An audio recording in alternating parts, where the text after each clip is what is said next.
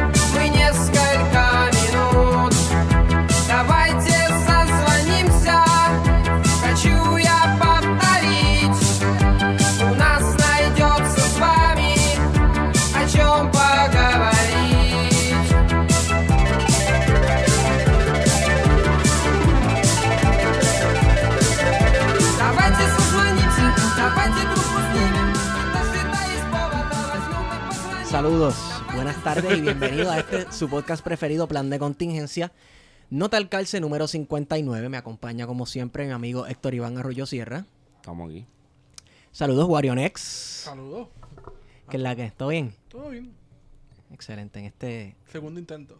segundo intento, en este domingo dominical, nos acompaña el licenciado Manuel Rodríguez Banch. Tú sabes que esta pendejada opera de, de, formas misteriosas. Claro, sí, sí. Este, papá Dios no quiso que la primera parte no se publicara, parece que le dio stop o algo así. Manuel Rodríguez Banch, este, gracias por volver aquí a compartir con nosotros. No, muchas gracias a ustedes por la invitación. Obligado. Eh, como dijo ahorita, un espectro se pasea por los pasillos del Capitolio de Puerto Rico y por la fortaleza también, aunque pareciera que hay un poquito de resistencia de fortaleza y se formó una pequeña pugna. Y es el fantasma del neopentecostalismo y ¿Qué es eso? bueno, ¿qué es eso? Pues eso nos lo va a explicar el licenciado Manuel Rodríguez Banch, que publicó esta semana un artículo en la página de 80 grados sobre el neopentecostalismo y esta nueva cepa de pentecostales que son un poquito más agresivos que los demás por ciertas razones que pues ahora vamos a entrar en detalle. Saludos Manuel, cuéntame, ¿qué es neopentecostalismo y por qué neo? Pues ¿Qué lo diferencia del, del anterior? Eh, es neopentecostal, o, o lo hemos- lo han- yo no soy el único, ¿verdad? Eh, se ha designado como neo- neopentecostal para distinguirlo de, de la corriente del, del pentecostalismo tradicional, por llamarlo de esa manera. Y aunque com- eh, comparten su origen, el desarrollo del neopentecostalismo se ha distanciado eh, dramáticamente de los principios y los valores que comparten no solo eh, las iglesias pentecostales, sino una serie de, de iglesias y congregaciones eh, protestantes. Sí.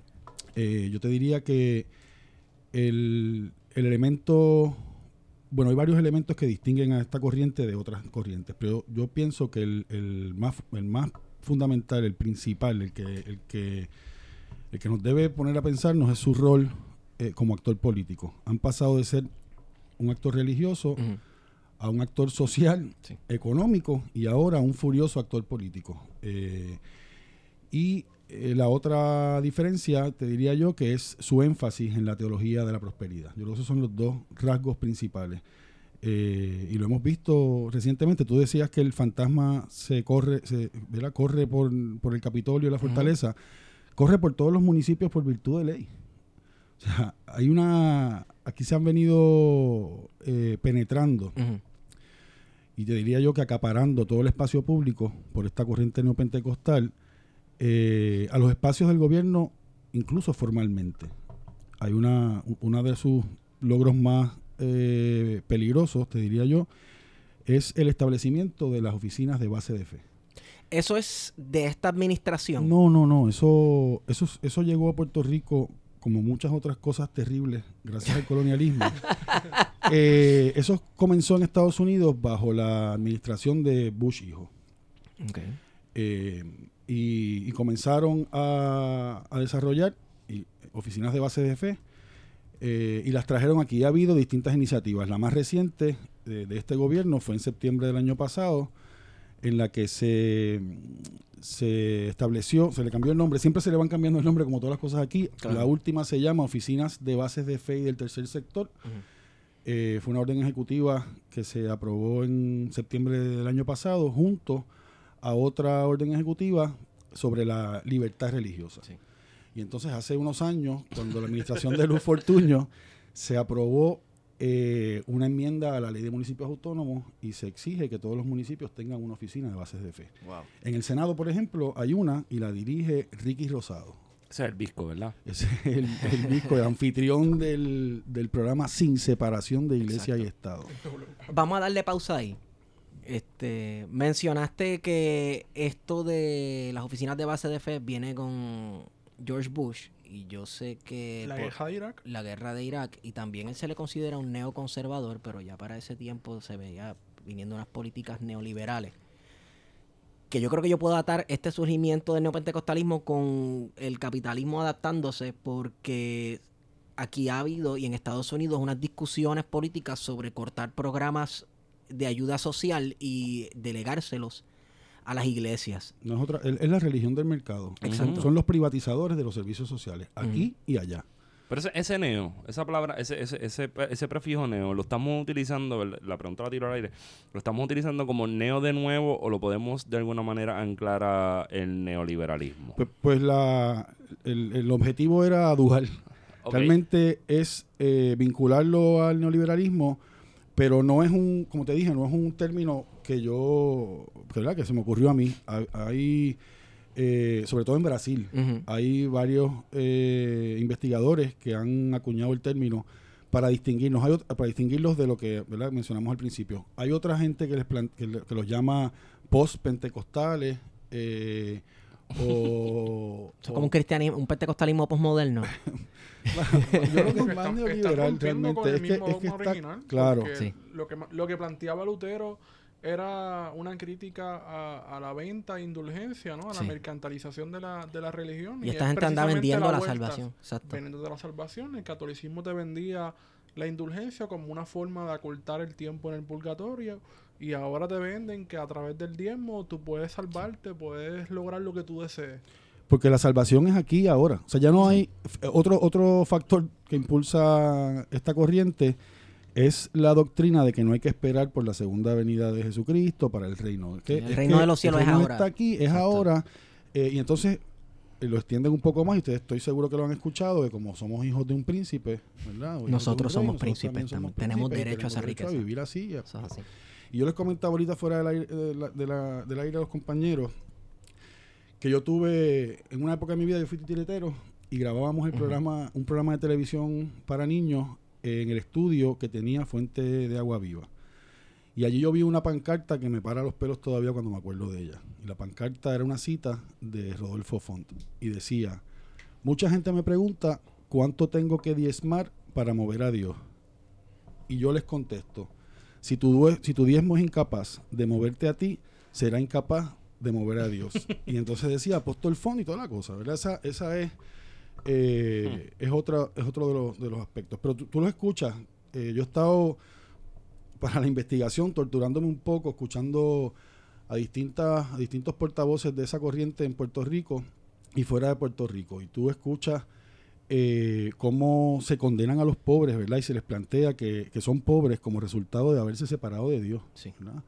Eh, cómo, cómo el objetivo es eh, desarrollar un negocio que le llaman ministerio y eh, enriquecerse personalmente, no es, ¿verdad? No tiene, entonces todo lo colectivo se desprecia, es un énfasis en el individualismo. Cualquier, bueno, cualquiera no, todas las iniciativas eh, para reducirle derechos a los trabajadores, por ejemplo, eh, empezando por, por no reconocerlos como empleados de una empresa, sino como contratistas independientes, Sí. Articulan un discurso que eso es una condición transitoria, casi como los pioneros en la expansión al oeste en Estados Unidos. Es una condición transitoria eh, que tú vas a tener, eh, vas a ser autoempleado, todos los eufemismos que quieran usar para, justificar los freelance y, la, y, y toda esta barbaridad. ¿Y qué es esa condición transitoria? En la ruta de la prosperidad, que es la que te va a acercar entonces a la salvación. Es que yo veo un paralelo ahí con el discurso echapalantista de que el pobre es pobre porque quiere. Ese, Sí, es, ese sí, es el discurso. por eso, sí. por eso me puse a pensar mientras este ahorita comenzando, bueno, pues aquí hay unas cosas del capitalismo y del neoliberalismo, simplemente que o se está metiendo en la religión o la religión se está, está dabbling, como Eliminando el conflicto de clase y entonces También. que es una cuestión de Dios. de- Exacto. Pero es que todos somos hijos de. Dios, todos somos hijos del rey, así que todos, tú sabes, aquí no hay gente pobre ni nada. Tú tienes ese derecho también a ser rico, pero Pues no lo tú eres por analizas pobre. Por ejemplo, eh, el neoliberalismo ha reducido dramáticamente el rol de los estados nacionales. Nosotros, o sea, lo- lo- los gobiernos se convierten en, en los ejecutores de las políticas que deciden las empresas. Ajá, las sí. organizaciones internacionales de financiación. El, el rol es de ese, es de aprobar todas las medidas de austeridad y dejan un espacio social, ¿verdad? Dejan un espacio a nivel de, la, de, la- de las necesidades de la gente y muy hábilmente este sector lo ha ido ocupando y lo ha ido ocupando de distintas maneras. Eh, Pero hay que hacer la distinción que estamos hablando de un sector merca- mercantilista. Estamos hablando de un tipo de mercantilismo de la labor social. Este, vamos, y hay que separarlo de si hay organizaciones religiosas que están metiendo mano No, en no la hay- calle no hay duda, cañón. no hay duda. Yo, yo te decía, por eso es que por eso es la, insistencia en, en distinguir una cosa de la otra, ¿verdad? Uno- un- est- esta corriente neopentecostal que la podemos identificar como la- los teólogos de la prosperidad, eh, del individualismo, Joel Austin, Creflo Dollar. eh, toda esta gente. La Jimmy Morales, que es el presidente ahora en Guatemala, que Ah, cierto, es un eh. pastor Es neopentecostal Sí, sí, sí, y es un comediante. Bolsonaro, que lanzó su campaña en un, en, en su, en, en un acto bautismal en el río Jordán y ahí arrancó su campaña para la presidencia de Brasil. Estábamos comentando ahorita, Puerto Rico, candidatura a Pedro Rosselló, lanzaron su, ¿verdad? La lanzaron desde la iglesia de Wanda Rolón cuando ella lo presenta como el candidato indicado por Dios. Y no hay duda que Wanda Rolón es una de las portavoces más eh, estridentes de esta corriente neopentecostal. Su- Además de ella. Bueno, los Font, ¿verdad? Toda- comenzando con Rodolfo Font, a quien citamos ahorita con, una, con, con su, su exhortación a cómo usted debe medir su, su bolsillo cuando va a diezmar. Ujú. Eh, Jorgito, y Rashki. Rashki es un neopentecostal, no hay duda Sí. que Rashki... Y, y Rashki comenzó... Ra- Rashki es uno de los precursores de este Oh, sí. movimiento y mantiene vínculos con los sectores más recalcitrantes de, de América Latina. ¿verdad? Eh, es el único, por ejemplo, en- en- ¿verdad? Está el conflicto en Nicaragua con las barbaridades de Ortega y de y Murillo, eh, y él es el único portavoz eh, internacional, porque ¿verdad? Es- otro fenómeno. portadores de la fe. Tienen, tienen una... eh, van desarrollando actores globales y Rashki, aunque ya está, por suerte para todos nosotros, está, está en decaída, eh, mantiene esos vínculos, defiende, salió a defender las barbaridades del gobierno de Ortega y Murillo y todo el sector eh, protestante en, en Nicaragua, con todas las diferencias profundas que tienen y todas las divisiones que tienen, se unieron para denunciar las barbaridades de Rashki en la defensa del gobierno de Ortega y Murillo. Wow. Este, y entonces aquí estamos viendo la ofensiva. Hemos visto recientemente los estudiantes del sistema de educación pública que fueron llevados a una iglesia en Ponce para escuchar sobre la abstinencia sexual desde una perspectiva proselitista religiosa. Totalmente, claro que sí. Eh, hemos visto la, la iniciativa reciente de seguir limitando el derecho de las mujeres a escoger, el derecho al aborto, eh, protestando porque se iban a prohibir en Puerto Rico las mal llamadas terapias de conversión. Y La libertad de, de, de, de religión, que como, como si aquí a la gente la persiguieran por ser pentecostal. Es que eso, yo creo que eso es parte del discurso, porque tú, por un lado tú estás predicando que te- eh, tú tienes derecho a una riqueza por ser hijo de un rey, pero por el otro lado pones un sector que yo creo que en estos días es mayoritario y sub- lo subviertes, ¿verdad? Discursivamente y lo pones como que es un sector perseguido. No, y ese, usted- y o ese, sea, su- sí, ese es- sector eligió al gobernador. ¿Cómo tú vas a decir? Y están eligiendo presidentes. ¿Cómo es que ustedes son perseguidos? Aquí nadie les está apuntando una pistola porque dicen que creen en Cristo. Sí, no, y ese, y ese discurso se incorpora a la, a la medida, por ejemplo, de las oficinas de bases de defensa, es la justificación del gobierno. Ellos, ellos plantean que, por ejemplo, ustedes tres aquí en plan de contingencia están en esta conspiración mundana para perseguir a esa gente, para, para dañarlos por ser religiosos. Cuando eso es totalmente falso, ¿verdad? Eso no, no tiene que ver. Y ellos plantean abiertamente también el Estado teocrático, no es una cosa distinta. Los vínculos con el sionismo israelí es espeluznante. Sí. O sea, es una cosa bárbara. Y, tú- y, lo- y nosotros no, no hay que más, más que mirar en internet las manifestaciones eh, y congregaciones que han habido grandes, convocadas por Rashki, por ejemplo, donde la bandera de Israel está presente. Bueno, yo he de ido, Bolsonaro. he ido a un sinnúmero de iglesias, dentro de las cuales está la bandera cristiana, que es la bandera blanca, cuadra hay un cuadrado azul y una cruz roja adentro, y al lado de la bandera cristiana, la bandera de Israel. Y ahora se pasan compartiendo los videos de el ejército de Israel, de las fuerzas de autodefensa, Sí. con la propaganda anti-palestina y, Sí. y anti-árabe.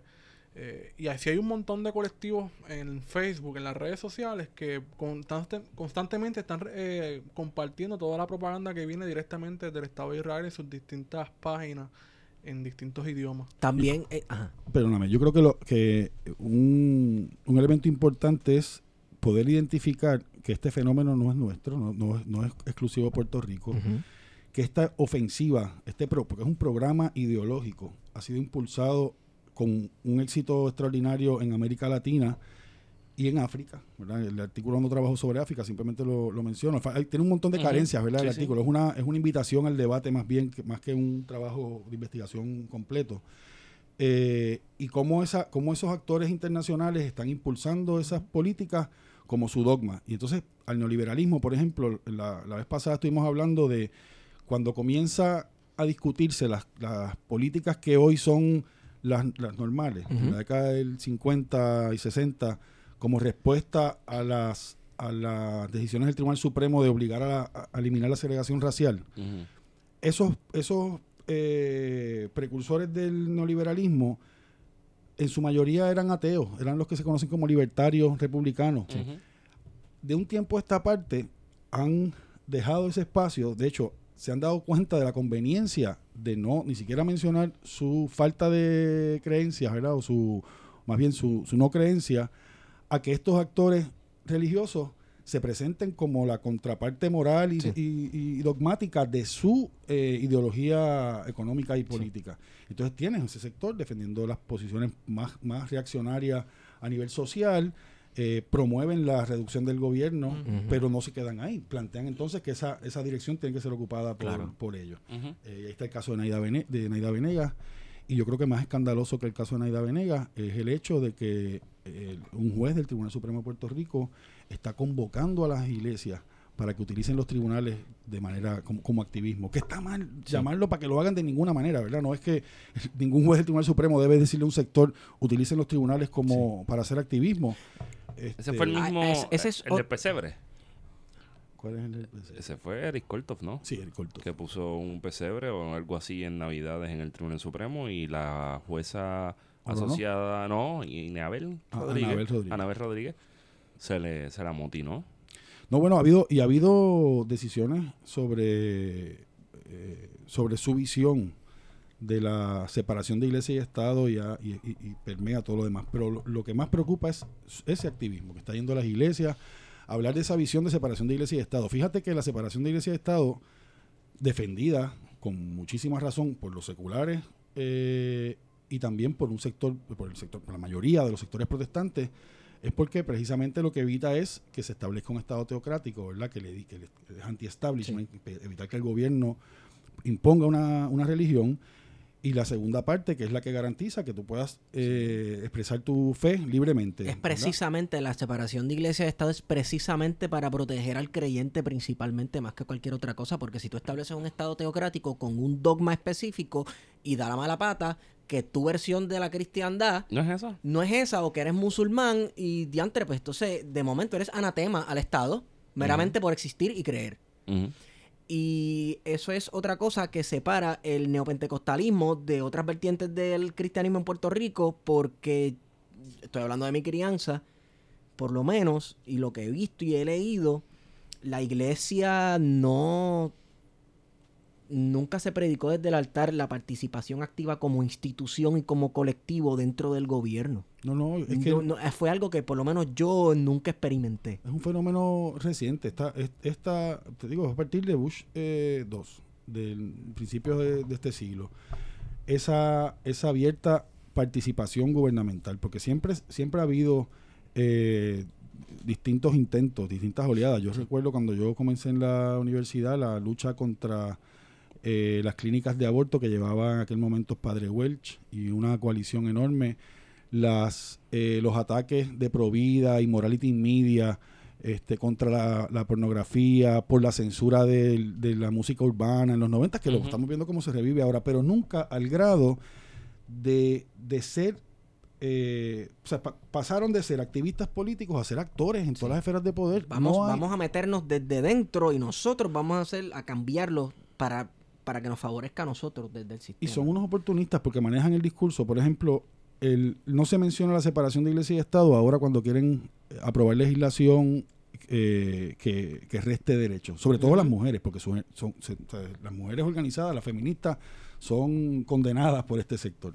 Ahí sí, ahí no hay, no mencionan la separación de iglesia y Estado. Ahora, cuando se comienzan a, a plantear, por ejemplo, la, la necesidad de educar con perspectiva de género, porque en este país siguen asesinando mujeres todos los días, y yo creo que hay que empezar por ahí, pues ahí sí gritan y, y la, y la reclaman y se abanderan con ella. Este, así que es, es- ciertamente es un, es un es un fenómeno que hay que estudiarlo, que hay que estudiarlo con cuidado. Yo creo que desplazaron, por ejemplo, a, o sea, la- los teólogos de la liberación, ¿verdad? Yo creo que la, la teología de la liberación, he leído en, en varios lugares, optó por los pobres, sin embargo los pobres optaron por la teología de la prosperidad. Es como esa esperanza de, de- Sí. de salir. Pero sería como que también un poco enmarcado en la Guerra Fría Cultural, ¿no? De los 60 y 70, en que están las agencias de, de inteligencia bregando, este, y haciendo, haciendo de las suyas, ¿no? E intentando reclutar a las iglesias eh, para hacerle frente a la teología de la liberación, ¿no? A, Sí. a las ideas que pudiesen ser contrarias a, a lo que querían impulsar en, en Latinoamérica. Sí, la, lo, lo que lo que yo me, ¿verdad? me, me cuestiono es ese lapso de tiempo tan grande que pasó Sí. desde, el- desde el- la, la caída del, del bloque soviético, la, el- la declaración del fin de la historia y el surgimiento con, como actores políticos de esto, de este sector, ¿verdad? De esta corriente que es más que es más reciente, es lo que te, yo te diría, ¿verdad? De principios de, de este siglo, Bush, la guerra de Irak, como dijiste ahorita. Este, y, y tienen unas cruzadas. ellos nos han declarado la guerra a todo el que defienda la separación de iglesia y Estado, es enemigo. Y así lo dicen, o sea, no tienen Sí. ningún pudor. Entonces, Enemigo de la iglesia. Eso sí. entonces son, son además eh, manipuladores y chantajistas porque tienen medios de comunicación, tienen emisoras de radio en todos los cuadrantes que te puedas imaginar, tienen una presencia extraordinaria en las redes. Y la, yo le decía a Esteban fuera del aire también que los cristianos en su carro ponen la emisora, no están, no están pendientes si eso es neopentecostal o no, si es teólogo de la, la prosperidad, ellos van a poner música que ellos quieren escuchar, van a escuchar los Incluso programas los e podcasts. influyen y mueven, y los podcasts también, mueven al resto de la gente a hacer los papelones que hicieron ayer, por ejemplo, Sí. ¿verdad? Ese, ese papelón que hubo en... Va- vamos con calma, vamos con calma. Ese sí, fue un papelón. Mira, Vamos Con calma, que eso, An- eso, eso lo queremos discutir ahorita An- más a fondo. antes de seguir esta discusión, les recomiendo a los podcast escuchas que si tienen mucha paciencia y mucha tolerancia para el dolor como yo, escuchen un discurso de Jorge Rashki que él dio el día después del centenario, del quinto centenario, cuando eh, En el 92. en el 92, cuando Hernández Colón recibió a los reyes de España. El discurso está en YouTube, se llama Sacando a Jezabel de los altares. Eh, la figura de Jezabel es una figura bíblica que siempre se utiliza para tirar a las mujeres por el piso. El que haya asistido a una iglesia por varios años sabe de lo que yo estoy hablando. En ese discurso, él dice que esto es en el 92. Para el año 2000, si Cristo no ha llegado, eh, eh, la religión evangélica, o sea, el cristianismo evangélico va a ser la religión principal en Puerto Rico, hablando en el contexto de desplazar al catolicismo. Yo no sé por qué. Ahora, ya he visto aliados católicos dentro del pe- neopentecostalismo. Carlos Pérez. Ujú. Car- ¿Qué, qué vocero, qué mejor vocero que Carlos Pérez tienen Sí. los neopentecostales en este país? Que, que abre la boca y parece que uno está en la Edad Media. O sea, es un bárbaro, eso, Ujú. eso es un bárbaro. Y sí, y sí, como te dije ahorita, seducen e influyen a unos sectores Sí. mucho más amplios. Y entonces, es, es- es la, es la movilización, es, es la estrategia suya de movilización y crecimiento. Van, van diciendo en todos lados, generando opinión pública dentro de sus de sus eh, emisoras y programas de televisión, al punto que los eh, feligreses de una congregación le exigen a su pastor que fueran ayer a la actividad que vamos a evaluar con más detenimiento, pero que se movilicen, que entonces hay que estudiar hasta qué punto eh, las congregaciones, los miembros de estas congregaciones podrían moverse electoralmente a votar por, la, por las directrices que le pueda este- dar este sector, ¿verdad? Porque un- no ha habido un llamado directo a votar de, de cierta forma. Si ellos identifican quiénes son los amigos suyos y la cosa, pero de ahí a dar un brinco a llamar a la gente a votar, en Puerto Rico no se ha visto. No. Pero sí lo hicieron en Guatemala, sí lo hicieron en Costa Rica, que llegaron a segunda vuelta. Eh, Bueno, perdóname, perdóname. Aquí está la hojita que pasaron por WhatsApp de los candidatos de la fe. Por eso, Sí, sí, pero sí, sí, refiere- sí, eso sí, sí. sí, Eso siempre lo han, lo han hecho. ¿Quiénes Mm. son los enemigos? Por ejemplo, ellos, ellos pasan primero, por, ¿verdad? Porque hay que- fomentar el odio. Primero, ¿quiénes son los enemigos? Exacto. La pregunta Y sería luego- entonces, ¿por qué desde el PAC no ha surgido un partido cristiano, por así decir, que se organice electoralmente para ganar el poder? Yo creo Creo- que estás anticipándote, pero no, no hay que descartarlo. O sea, yo pienso, y, y lo digo con franqueza, el 2020 van a ser unas elecciones de transición. Eh, los dos partidos que se han turnado en el poder están en total deterioro, ¿verdad? Están descom- en descomposición real y van a surgir distintos actores, van a surgir nuevos actores. Teniendo en cuenta que para ciertos sectores del neopentecostalismo no le han cumplido las promesas de campaña. No les han cumplido según, según ellos. Pero, pero es falso o sea, también, porque Sí, sí. hemos visto que Ricardo Rosselló, un gobernador demócrata, en septiembre del año pasado, un tipo de científico firma la- el establecimiento de las oficinas de bases de fe y la ley y la orden para garantizar la libertad religiosa, como si hiciera falta la libertad religiosa aquí. Claro.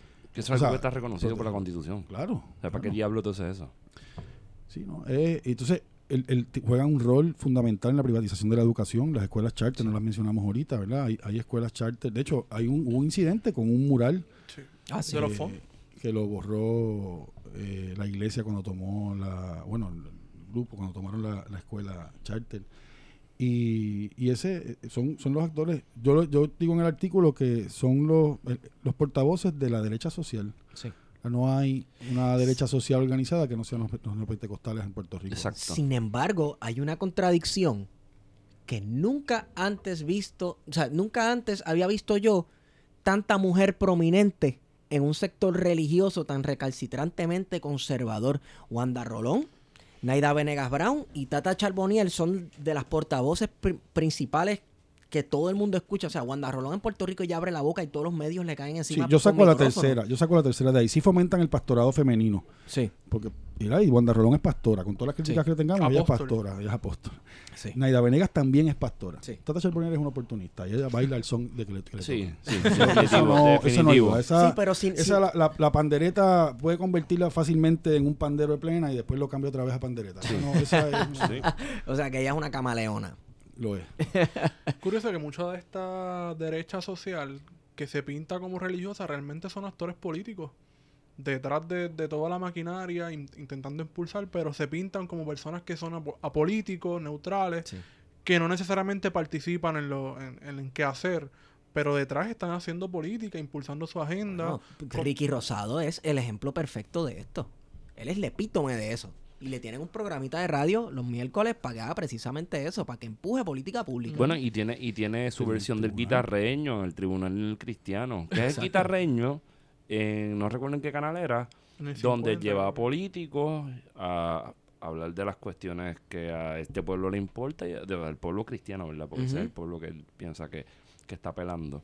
La mierda es que esos canales de... que eso sería otro tema también. Los canales de televisión cristiana Ajá. Tienen una audiencia grandísima porque Claro. tienen en la, en la área de Atillo Camuy hay como dos televisoras grandísimas de, de- No, pero es Gille. Sí, porque yo, igual Pero yo distingo, por ejemplo, a- yo no incluiría a eh, ¿cómo se llama? Cadena del Cadena del Milagro, por Milagro. ejemplo, y a Gigi Ávila dentro del saco de los No, neopentecostales. no, Gigi Es Ávila definitivamente distinto. no era. ¿verdad? Sigue siendo una cons- eh, conservadores Sí. y todo lo demás, pero no es este furio- no es Wanda Rolón, por ejemplo, que es una, una furiosa actor, es, una- es act- es actor político, ese Sí, sí. movimiento completo.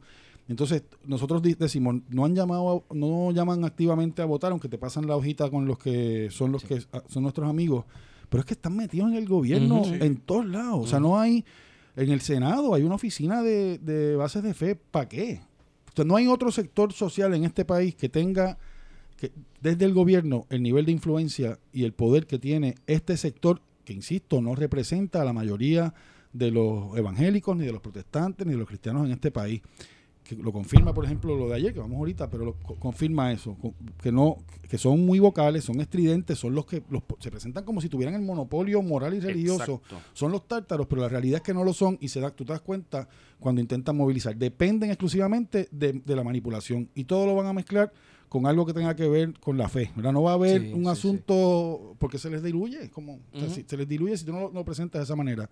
Todo es eh, en dos términos, es la lucha del bien contra el mal. No, todo lo que sea distinto a lo que ellos digan, no importa lo que digan, viene del mal, me ataca por ser religioso. Es la manipulación más grande, más grave que te puedas imaginar, porque con la, con la fe es, es Victimizarse. difícil, tú sabes, Sí. cómo, cómo tú lo- y no estoy diciendo que, que, que personas que sean creyentes no participen de los debates públicos y estén presentes, eso no es lo que estoy diciendo, ¿verdad? Es distinto.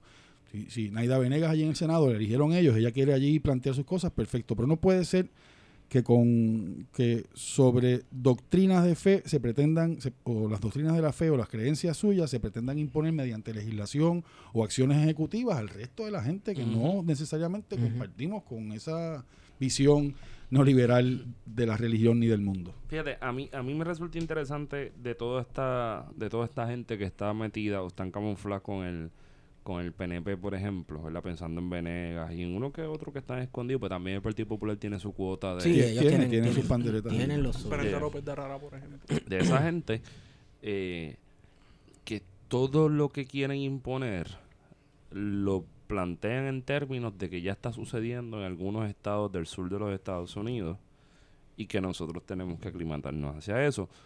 Pero es lo que a mí me sorprende es que nadie, ninguno de ellos se ha atrevido a decir, bueno, cuando se enteran la, la mente la va a volar en canto, es que en la única medida que ellos pueden establecer ese tipo de gobierno, esa filosofía de, de política, es en la independencia. En la independencia es que pueden prohibir el aborto y es que pueden también eh, establecer un estado teocrático basado en mitas si les da la gana. Aunque esa, son la esa gente me cae bien, los de mitas, eso no joden con nadie. este Y tienen una panadería lo más chévere. Y la pizzería. O sea, Sí, ah. es riquísima. es Pero, riquísima. pero a, a eso, a eso lo, lo que lo que iba, ¿sabes? Eh, es tanta la importancia de la construcción, pensando en lo de los estados nacionales, la construcción de estas bases neopentecostales que se abrazan y se besan con el neoliberalismo, que, que inclusive quieren irse por encima de la jurisprudencia federal en Puerto Rico. Se, se van, pero, pero fíjate que hay una corriente también en Estados Unidos que es la que eh, ha, ha colocado tipos como Cábano en el Supremo, ¿verdad? Y, y una, tiene una mayoría eh, reaccionaria en ese tribunal y han, y han colocado en los tribunales eh, apelativos, por ejemplo, jueces que responden tanto a la, a la ideología neoliberal, política y económica, como a la ideología neopentecostal. Entonces, lo- han hecho un trabajo de, de, de muchos, de mucho tiempo pensado y han ido colocando a su gente. Distinto todavía, el, el próximo paso cuál va a ser? Yo pienso que va a ser el paso que dieron en América Latina, que andaba en África, que es impulsar sus candidatos o sus partidos Sí. políticos abiertamente, ¿verdad? Porque no, aquí hasta, y yo creo que las elecciones del 2016 fueron las últimas en las que esa, esa convocatoria a las elecciones se dio con las hojitas que pasaron por WhatsApp y lo- Sí. muy por debajo de la mesa. Yo pienso que para el 2020 ellos también están dándose cuenta que el bipartidismo en Puerto Rico eh, se, está podrido, ¿verdad? No tiene forma de recuperarse y van a jugar a los juegos. Bueno, el- el- la Alianza Estadista también anunció que va a lanzar un partido conservador moralmente Sí. de segunda enmienda, antiaborto, no sé cuánto. Este, O sea, que piensas que van a dar ese paso para ocupar un espacio yo creo que van a dar ese, van a dar ese espacio activa. porque lo coordinan a nivel internacional. No, esto no es espontáneo. Esta gente está a nivel internacional empujando este programa y han sido exitosos en un lugar como Brasil. Yo no, me esper- no esperaba que en Brasil ganara eh, Bolsonaro. Bolsonaro con ese con esa ese discurso eh, tan tan retrógrado como eh, homofóbico, antimujer, todo lo- peor. Y entonces tú, tú mencionabas una, una de esas contradicciones que, a- que se ven a primera vista y es esa. Apoyan el pastorado femenino, Sí. pero son antifeministas y antimujer, porque ni siquiera es antifeminista, es antimujer. Cualquier, Usted lo que se le permita hacer. Y tú escuchas a Wanda Rolón, eh, y de hecho tienen un poder en, en las regiones donde están, en Toalta no pasa nada sin Ortega. o sea, Mm. allí no, allí no, no se mueve nada sin el que es el esposo de, de Wanda Rolón. Sí. Este, y tienen, tienen eh, poder a nivel local. Lo que hay que ver es, y yo, y yo creo que hay que estar pendiente porque se van, yo pienso, Wario, contestando a tu pregunta, yo pienso que sí van a, a estar más activamente a partir de estas elecciones. Eh, Jimmy Morales, en, como te dije, en, en Honduras es otro, es otro, en Guatemala, perdón, es otro, fue otra sorpresa. Nadie se esperaba que ganara la presidencia. Y han estado así. En, en Venezuela también participó un, Sí. un candidato que venía de este sector en, la- en las Elecciones de elecciones mayo. de mayo. Este, y no tuvo mucho, mucho apoyo porque también hay una base eh, protestante dentro del chavismo que viene de la teología de la liberación y que tienen una, una base fuerte allí. Pero no hay duda de que están avanzando. En, en África también han hecho eh, barbaridades y están Están hasta, En- re- están hasta reviviendo muertos en África. yo no en, Eu- en Europa, en Europa también. Y entonces en el sur de Estados Unidos, curiosamente, las iglesias, por ejemplo, como Font, que tiene una, una iglesia enorme en Texas, las iglesias neopentecostales, las de Brasil, las de Guatemala, tienen una presencia también y hacen, eh, son el vínculo entre estas, eh, las personas que, que- que llegan eh, a Estados Unidos, que, que vienen migrando y crean hasta una cierta red de apoyo entre ellos, ¿verdad? Que, por ejemplo, yo no lo toco en el, en el artículo, que pa- para 80 grados era bastante largo, pero son temas que hay que explorar. Es la, el- la presencia que ellos tienen en los sectores populares dando ciertos servicios reales, en algunos Sí. casos eh, privatizados, subcontratados por el gobierno, en otros casos parte de su, de su ministerio, ¿verdad? De Sí. lo que están Su haciendo. misión social. Claro. Sí, sí. Este, quiero mencionar algo rápido. Uno piensa, ah, bueno, pues son conservadores, son bien pentecostales, estamos hablando del sur de los Estados Unidos, pues el estereotipo es ese. ¿Verdad? Cuando tal vez décadas atrás, décadas, décadas atrás, eh, eh, la historia en el sur era otra cosa, con los movimientos sindicalistas y había, ¿sabes? Partido Socialista y Comunista en esa área, con los, ¿sabes? Gente que trabajaba en minas, ese tipo de cosas. Era otro panorama político. Pero no nos quedemos en el sur. Parte de la cepa neopentecostal es que, y, y- y de las características de saber disfrazarse bien, y ahí en los últimos años han surgido unas mega iglesias bien liberales que tú ves que los pastores parecen hipsters, con tatuajes y, y Ah, te, sí, te eso- predican eso. en tenis, Sí, sí, qué sé yo qué rayo, que tienen iglesias en Nueva York y tú examinas el dogma y sí, son bien conservadores. Sin embargo, es- tienen esta imagen de que tú puedes ser hip y puedes ser cool y venir aquí. Pero ajá, son conservadores. Y hablo, sí, estoy hablando de Hilson. Una iglesia que empezó en Australia y hoy día es una franquicia de iglesia mundial. Y hacen discos y venden millones y cada culto es un espectáculo. O sea, parece más una compañía de producción de eventos que una iglesia.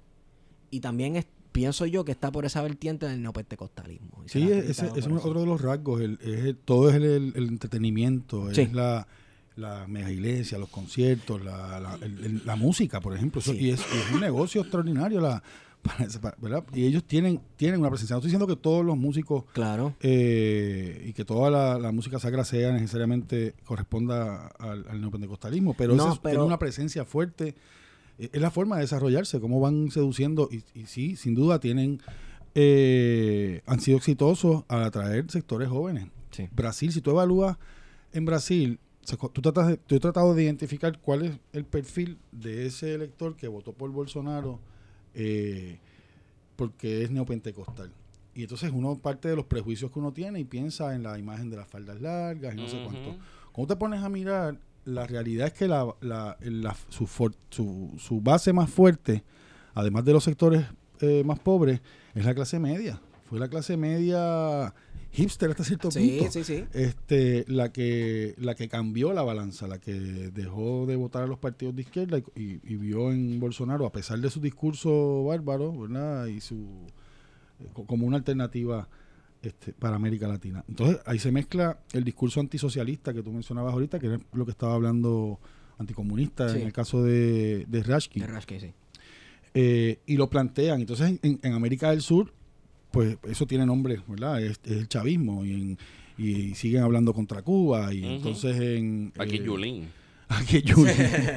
aquí Yulín, aquí es Yulín. Este, y, se, y se mezclan. Tú lo, pasa a los canales normales de aquí, de- no, no los cristianos, los normales, y vas a ver eh, en- eh, con más frecuencia que otros sectores representantes de, de ese sector opinando sobre los temas más diversos. En Sí. todos lados, en todos lados están. Y entonces Son todólogos, es la pendeja. to- y todos, todos los, todos los, se quedan repitiéndolo. Yo también me he torturado escuchando un poco de Radio M en estos días y FM y se discuten, se, dis- se trae supuestamente la discusión del proyecto 950, pero la realidad es que lo que hacen allí llevan un portavoz de este sector, Claro. zumba la línea y la repiten y la repiten los que vienen y los que se quejan y todo el mundo repite la misma cosa y en emisoras comerciales eh, constantemente en los en los lugares en los lugares públicos tú vas a pagar el agua y allí están tú sabes desde, desde que te recibe bendecido y sigue por ahí para abajo y abren las puertas y dan gracias eh, En las 100 mismas veces a Dios veces en los te- tribunales en las escuelas por la mañana la presencia yo creo que es, demasi- es, es demasiado y entonces también hay que distinguir entre lo que lo que es algo común como eh, gracias a Dios verdad que eso es una permite. frase Eso, si eso Dios es sigue, cultural. si Dios Si quiere Dios quiere. Claro, Eso es cultural. a, exacto, a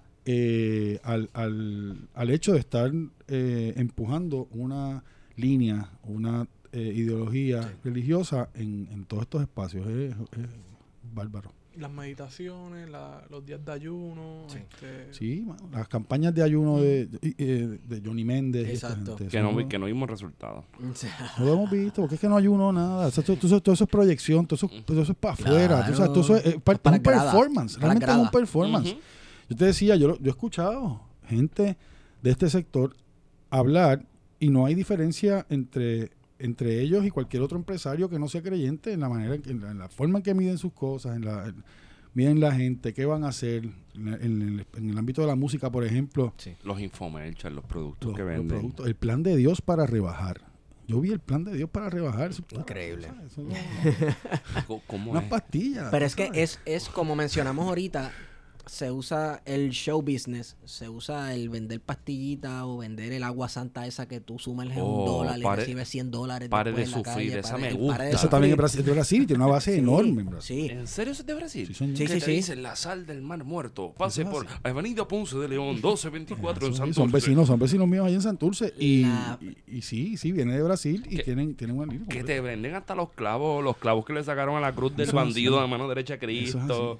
O sea que estamos, estamos, volvimos A la medi- a la es para atrás medieval. con las reliquias de la Edad Media. Eso es así. Sí. ¿Sabes? La rosa de Jericó y tú como que... mm, Pero es lo que pasa cuando no tienes teología sólida, una base sólida este teológica sobre la cual tú fundar lo que quieres decir. Entonces usas lo atractivo y el show business y, y tú sabes, es como si fuera una religión de, de memes, es como si han vuelto un meme andante. Yo he entrevistado a mucha gente, eh, ¿verdad? Investigando sobre esto, que hay material todavía para sacar dos o tres cosas más. Sí. Eh, y entonces un, un compañero que fue sindicalista se, se jubiló, me contaba, él, él reflexionando, decía, mira, el pastorado de los 50 de mi abuelo era una cosa, allí, o sea, yo, mi, mi recuerdo, yo siendo un niño, para construir la primera iglesia en un solar que, nos, que le, le donaron a alguien, todo el mundo ligando cemento, todo el mundo poniendo bloques, todo el mundo trabajando, era un proyecto y era un comunitario. proyecto comunitario, era un proyecto colectivo, ¿verdad? El, el énfasis de, de lo colectivo. Y luego viví la época del avivamiento de los 70 y 80, que también, ¿verdad? Era, era, era distinto a aquel, eh, había una guerra, una lucha contra los católicos y no sé qué, Pedro lo vivió, pero nunca, o sea, siempre todavía con el carácter colectivo, de solidaridad, de ayudarnos, no sé qué. Y ahora él estuvo, ¿verdad? Dejó de ir a la iglesia, eh, se dedicó al sindicalismo y ahora regresa y ha ido a distintas iglesias a ver cómo ha ido. Y me dice, de las seis iglesias que he ido, cuatro son las que, de lo que tú llamas neopentecostales. Y cuando me pregunta el pastor o quién está hablando, y yo le digo que estuve tantos años en, tal unión y no sé cuánto, hay que darle gracias a Dios que ya saliste de eso, le dijeron. Wow. Plantean el sindicalismo como algo negativo, tú sabes, Sí. la- la- todo lo que sea colectivo, no, no es, no es una, no es, no digo a nivel retórico, es real. Todo lo que sea colectivo es despreciable por, por estos sectores. Y es despreciable todo lo que ponga a pensar a sus congregaciones. O sea, yo creo que quieren mantenerlas, como tú decías, sin ninguna base teológica, que son los panfletos que ellos producen. Y, y los eh, pasajes bíblicos que selectivamente son convenientes, Sí. dependen del momento en lo que Para montar el estén argumento, usando, para montar su argumento. Increíble. Bueno, vamos a entrar a la manifestación de ayer. Sí, ya estamos, minuto 45, creo que estamos bien por ahí ya. Yo estaba trabajando los otros días y a una compañera de trabajo le llegó un mensaje, le llegó un mensaje por WhatsApp. Dice, ah, mira, el, el pastor está convocando para que vayamos el sábado a una manifestación frente al Capitolio. Y yo en mi mente, ¿qué? Qué cosa más brutal, porque no, no la había visto en vivo pasar frente a mí. Uno, uno se enteraba, eso era, eso era una Uno leyenda, se, entera, ¿verdad? uno se enteraba por Facebook, siempre uno se entera por Facebook. Este, y parece que ayer se cogotó la manifestación. Yo, y yo creo que eso eh, confirma lo que ¿verdad? hemos estado planteando, que este sector, aunque es estridente, es el, el más presencia que tiene, el que está en todos lados, el que se autoproclama con la bandera moral, religiosa y como si fuera la dueña del monopolio, sigue siendo una corriente minoritaria. Sí. Sigue siendo una corriente minoritaria eh, que manipula a otros sectores, pero no, no fue. Y lo podemos comparar, por ejemplo, con eh, las convocatorias que hacía el mismo Rashki para clamor a Dios, que no eran políticas, ¿verdad? Era una, un- una convocatoria realmente religiosa en aquellos Ajá. momentos. Esta tenía una connotación evidentemente política. Sobre- es exigirle a los legisladores que vayan por encima del veto del gobernador. O sea, requería más acción, aunque no lo plantearon así. Este, y como yo vi también parte de la movilización, eh, parte de la campaña de movilización de este sector y planteaban que era importante ir por encima del veto con el 950 porque hoy día los padres no tienen derecho a hablar con sus hijas contra el aborto. Los padres cristianos no tienen derecho a hablar con sus hijas contra el aborto. ¿De dónde, dónde sacan, de dónde tú sacas eso? Ujú. ¿Dónde- ¿De dónde salió eso? Entonces, es, es esa, esa, eh, esa barbaridad. Yo creo que también, que lo mencionaba el otro día, y vamos a mandar un saludo a Gary ahí, eh, la posibilidad, digo, la imposibilidad, mejor dicho, de, de Kimi Rashki de salir, de ganar en primaria. O sea, yo creo que eso también denota eh, cierta fragilidad o cierta o, o- o que es un grupo muy muy reducido de gente. Yo insisto, tú prendes la radio y los escuchas, tú prendes la televisión y los ves, tú abres el periódico y los miras, Están- tú ves la legislación y están ahí. tú abres la puerta y Tú están abres ahí. la puerta y te están tocando ahí al lado. Entonces, más, tú vas en la ventana y los escuchas, Sí. tú sabes. Sí. Pero, pues mira, no, este, este país tiene una fuerte tradición democrática. Yo creo que aquí eh, valoran, la mayoría de la gente, eh, sea creyente o no, valoran la separación de iglesia y Estado, valoran la- ¿verdad? los principios que tenemos y están claros de que esta gente no es eh, no es la opción. Yo pienso que por ese por el resultado de la movilización tan pobre de ayer es que se puede mover la dirección de que comiencen a hacer trabajo eh, político organizado, de, que, de que vayan a tener una voz Sí. en el 2020. Porque su, su palanca, su fuerza, su leverage, como decían cuando iban a donde los legisladores, era la, feligre- la feligresía, así, esa masa oculta, así, ah, que, no, que no- nadie Sí. sabe, pero la masa silente. pero saben, y de repente llegas ayer y era una... Yo pensaba, de verdad, yo pensaba que iba a haber muchísimo más gente Yo porque también. me consta que muchas iglesias contrataron guagua, este... Y yo pensaba, y, y- y estaba preocupado realmente, tengo que confesarlo, que, que fueran a, a movilizar muchísima gente allí, que más gente estuviera respondiendo. Yo esperaba 100 ese mil personas, discurso. como mínimo. Este, Yo no sé, yo ellos, no sé ellos si decían tanto, eso, pero sí. ellos no metieron que yo no he visto cinco- otras No metieron más de manifestaciones. 50 la última vez. Papi, yo he visto un par de 50 manifestaciones. 50 que- No, un montón. O sea, son un Yo, montón. yo pensaba que eran 10, que iban a meter 10 mil. Y no, no había. Yo tengo fotos ahí que me enviaron. No de, ven ni mil personas. Este, cientos, dice el periódico. Decenas, decía, decenas, decenas de personas. Pero Femi Rizar escribió una nota en primera hora y que un poco menos, menos ¿verdad? decía cientos de personas ahí al frente. Yo creo que eso es lo, es lo que había allí. Y, y como te digo, ¿no? Eso, eso la última eh, vez que abarrotaron el Capitolio fue para que se aprobara eh, la, la resolu- la resolución, ¿era? el proyecto 99. La elevación de ra- a rango constitucional de matrimonio heterosexual. Ah, sí, esa, Y esa- metieron un zafacón de gente. Sí, allí, señor. Hasta Eso, niños y señor. aquello era, Sí, aquello era impresionante. Obviamente con un discurso amañado que no respondía a lo que era lo que se estaba discutiendo, ¿verdad? Cogieron un montón de gente pendeja, como se dice en el español. Y la gente se da cuenta, y la gente se da cuenta, la gente no, no es boba. la gen- o sea, yo creo que la, la- el reto está para los sectores religiosos progresistas, que es la mayoría de los cristianos en este país, por suerte no es, ¿verdad? por fortuna para nosotros, de que comiencen también a, a, a- a plantear, a, salir a ese debate. ¿verdad? Yo creo que quien tiene que defender, digo, todos nosotros tenemos la obligación de defender la separación de iglesia y Estado, pero quien más, eh, con más fuerza debiera hacerlo son los sectores progresistas, los cercanos a nosotros, porque son los, que, los primeros que se van a ir. Si, si se, cuando, cuando se, se constituyeron la, la última, eh, el último grupo de oficinas de bases de fe, antes que este, que fue con Fortuño, muchos sectores religiosos lo vetaron. Hay una investigación bien buena del Centro de Periodismo Investigativo. Dice La mano de Dios en el gobierno se llama. Y, y estaban opuestos a esa, porque, porque quienes iban a dirigir, quienes están dirigiendo esas oficinas de base de fe, son personas vinculadas a este movimiento neopentecostal y están empujando su línea. Sí. Y entonces, al punto que se discriminaron contra otros grupos que ya llevaban haciendo un trabajo social importante, que llevaban trabajando, eh, haciendo trabajo con personas sin hogar, eh, con trabajadoras sexuales, con di- distintos grupos, y, y de repente ya no están. Ahora están todos, todos estos proyectos que si los miras son proyectos de empresarismo, emprenduri- eh, eh, emprendimiento, ajá. emprendimiento, eh, cómo montar tu pequeño negocio, aprender a hacer uñas, ese tipo de cosas, ¿verdad? Y ahí, y ahí están Echar para adelante. Echar para adelante. Es el, echa el, el- dogma también es Echapalantismo. el echapalantismo como dogma. Pero eh, vamos a hablar un poco sobre la acción política por un sector religioso organizado en un partido. A mí lo que me tiene sentido es que haga como hizo y ha querido hacer este gobierno de declarar un estado de emergencia. Sabes que los gobiernos neoliberales declaran estados de emergencia para aprovechar esa coyuntura y se le dé poderes para hacer lo que le da la gana y privatizar y cortar y Salirse del derecho. Es posible que esta comunidad declare un estado de emergencia y siga metiendo miedo como lo ha estado haciendo con la persecución religiosa. Estamos siendo persegui- eh, perseguidos.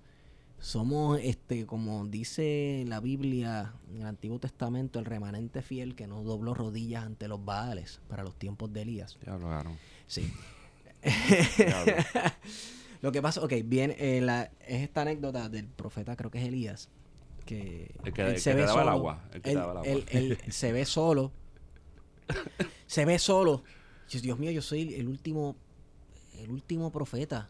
Nadie más está adorando a Jehová en las tierras de Israel. Todos se han tornado a los baales y a los ídolos. Y Dios le dice, no, no, no. Eh, ¿Sabes? No seas tan ególatra. No eres el único. En esta tierra hay 10.000 que no han doblado las rodillas ante los baales. 10.000 profetas. Creo que esta gente va a comenzar a proyectarse y a presentarse como los, los 10.000 que no han doblado rodillas ante los baales y que estamos en un estado de emergencia. Están bajo persecución de la misma miel de siempre, los comunistas. Sí, el miedo. O sea, tienes a Rashki en el 92 hablando de los comunistas cuando ya cayó el bloque soviético. Y Cuba estaba en la parángana, mi hermano. y ahora están haciendo lo mismo. Y exacto, están haciendo lo mismo. Sí, Lo mismo. están metiendo miedo. Pero míralo por el lado bueno. Pero yo, sí. exacto, yo prefiero, yo prefiero que, o sea, so- es un actor político, no, no, hay, no hay que negarlo. Ya nos hemos, nos hemos dado cuenta que eso es lo que son.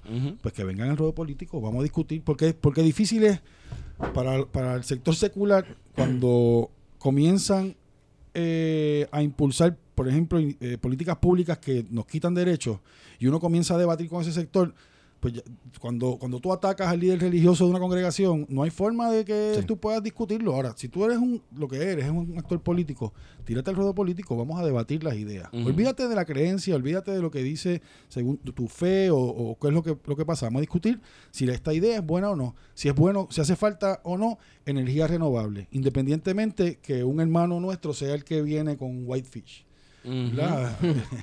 Vamos a evaluar las, las ideas, vamos a ver si, si de verdad hace falta o no o, o- o, eh, enmendar o aprobar el proyecto 950, qué es en la concreta lo que hace eso. Y no, no plantearnos que eh, la Biblia dice que el aborto es o, o lo que sea o las terapias de conversión. Yo no conozco ninguna persona en Puerto Rico que haya sido asesinada en tiempos recientes por su credo religioso, pero sí hay mujeres que las matan por ser mujeres. Porque Todo el esas tiempo. cosas no las ponemos, exacto, porque en eso no las ponemos Por en eso una vamos a discutir porque es Eso importante la educación con perspectiva de género. Exacto. Y, y yo creo que sería, fíjate que Es que no me convencen. sería, sería conveniente. A ti te conviene, porque entonces hay otro, hay un partido que pasaría a ser el 2%. No, pero me O sea, refiero al a- 2.2, perdón. me, que me refiero que en la discusión de, del proyecto de las, de las terapias de conversión y, y del aborto, una de las cosas que se trajo a discusión fue que no había suficiente evidencia de parte de la senadora Zoe Boy y que por lo tanto iban a seguir, iba a, iba a proceder la discusión del- de, de- de la aprobación del proyecto porque no los convencieron. ¿Qué nombre ustedes creen que le pondrían a ese partido si lo crearan? No sé, de verdad. Pero yo lo que sé Porque es los nombres de la iglesia que son si ese partido Sí, se sí, sí, crea, sí, sí, si ese partido se crea, Yo hay otro, hay otro partido recién nacido por ahí Y se van a sacar los cantos. que le van, a- que se, yo creo que le van a declarar la guerra. Yo creo que la base de ese nuevo partido, de ese nuevo movimiento, eh, es distinta a la base de cualquier partido fundamentalista cristiano. O sea, yo creo que, yo creo que no, yo creo que a quien, que a quien le da un cascarazo duro es al bipartidismo, que es quien se nutre de ese, de ese Sí, sector, que es quien puede recibir verdad, sus cañonazos. Yo creo que es conveniente para nosotros, para todo el mundo, que si de verdad van a ser actores políticos, que se lancen y vayamos a debatir, como te dije ahorita, ideas y no y no el dogma suyo y que nos planteen que Dios dijo. No, no, vamos a la concreta. Vamos a evaluar en la concreta dónde es que se siguen haciendo terapias de conversión y cuál es el supuesto beneficio. Vamos a documentarlo. No hay información suficiente en Puerto Rico, hay, hay información suficiente en un montón de otros países para poderlo evaluar y no va a ser distinto. De la misma manera con... No es que la información está ahí, lo que pasa es que como no me conviene la información, pues no es Claro. una fuente confiable. Por eso estas discusiones, por lo menos en el caso religioso, muchas veces se dan en puertas cerradas Sí. y me refiero dentro de la iglesia, el pastor está o el predicador está hablando desde, yo no le digo altar, yo le digo tarima porque es un, un show lo que se hace. Este, Qué crítico. sí, es, es- es crítica. Si tú lo que haces es un show de entertainment, un performance, luces, pues eso no es un altar porque los altares son para tú hacer sacrificios. Las tarimas es para hacer un show. Pues desde la tarima, con puertas cerradas en la iglesia, así cualquiera. Porque tú eres una figura de poder, tú eres el pastor escogido por Dios y todo lo que tú digas allí la gente va, ah, digo, Dios está hablando a través de Dios está a- hablando a través de él. ¿Por qué no coges esa discusión política y te vas a, en tiempos de campaña a televisión, a los debates estos, para que tus creyentes te vean cómo te van tumbando esas ideas una a una en televisión nacional, como dicen, en National Television, estoy este, traduciendo directamente inglés. Sí, no, y yo creo que, fíjate que mientras, si, si ellos mantuvieran su activismo al púlpito suyo, Ah, y allí despotrican y hacen lo que quieran hacer, fantástico, ese es su espacio, allí lo pueden hacer. El problema es cuando se convencen de que, ¿verdad? Porque ven a sus feligreses allí, todos, la mayoría diciendo que sí a todo lo que están planteando, Ajá. que eso es lo que tienen que imponer a los demás. Y ahí entonces yo quise, una- un, una- un debate interesante sería, por ejemplo, si fuera Wanda Rolón o cualquier mujer eh, que sea pastora en una de estas congregaciones, debatir con otra mujer, me gustaría verlo sobre las ventajas o desventajas de la educación con perspectiva de género. ¿Cuáles? Y, y evaluarla y escuchar su, ¿verdad? Su, su razonamiento más allá de que su creencia dice una cosa o la otra. Vamos a la, a- a- igual, a la concreta. Aquí están matando mujeres todos los días. Vamos a ver por qué es que no podemos nosotros enseñarle a los hombres de chiquitos que, que, de- que aspiremos a la igualdad, que las tareas domésticas son de, la- de todo el mundo que vive en el lugar, de que, de que, ¿verdad? De que, Ujú. de que los, los- y digo, esto va también al rol que el neoliberalismo quiere asignarle a las mujeres, que es- Claro. es seguirles pasando trabajos cuya responsabilidad debe ser social, Sí. los servicios que deben ser provistos por nosotros y que, y que el neoliberalismo se lo impone con mayor propor- con mayor fuerza a las mujeres. Por ejemplo, el cuidado de los ancianos. ¿Tú no crees que- que, que una sociedad moderna y democrática debiera tener ese servicio para proteger a la gente que se partió la vida echando, ¿verdad? Dándole a uno para contribuyendo a esto a- socialmente, es una responsabilidad nuestra social. Aquí se desplaza y recae principalmente sobre las mujeres, Sí. igual que el- que el cuidado de los niños y un montón de otras tareas que el, que el sistema necesita para su reproducción recaen sobre las mujeres como trabajo no remunerado.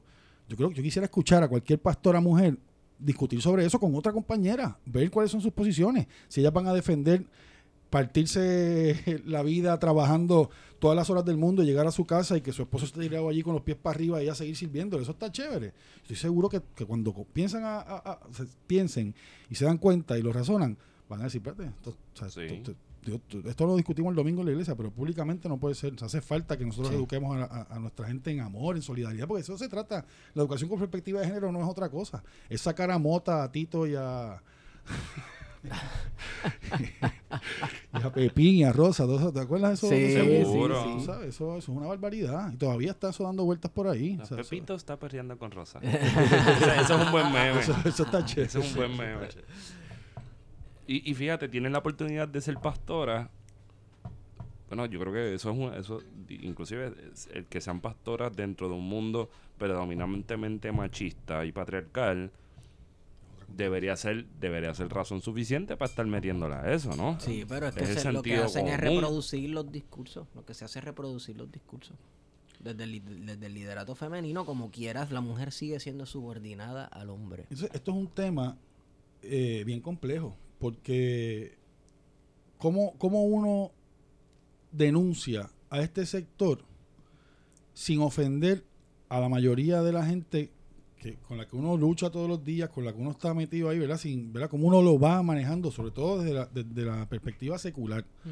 ¿Cómo tú lo haces? Para mí fue el reto del artículo. Está muy duro. Este tuvo seis versiones antes de que yo pudiera enviarlo, con- discutiendo con compañeras y compañeros que, que conocen, ¿verdad? De, de- de- de este tema. Y a mí me interesa porque he visto cómo ha, ha sido un auge internacional, cómo han avanzado y cómo, no- cómo ellos han avanzado y nosotros hemos ido retro- retrocediendo socialmente, aprobando unas cosas que yo pensaba ya superadas, debates que yo pensaba ya superados, volvemos a lo mismo otra vez, tú sabes, no hay...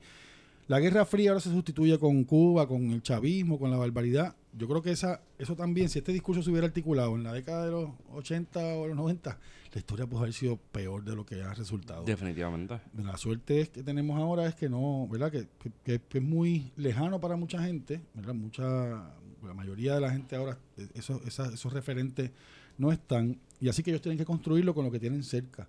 Maduro en este caso ahora, y todo, toda la, todo el, todo el Yulín. discurso.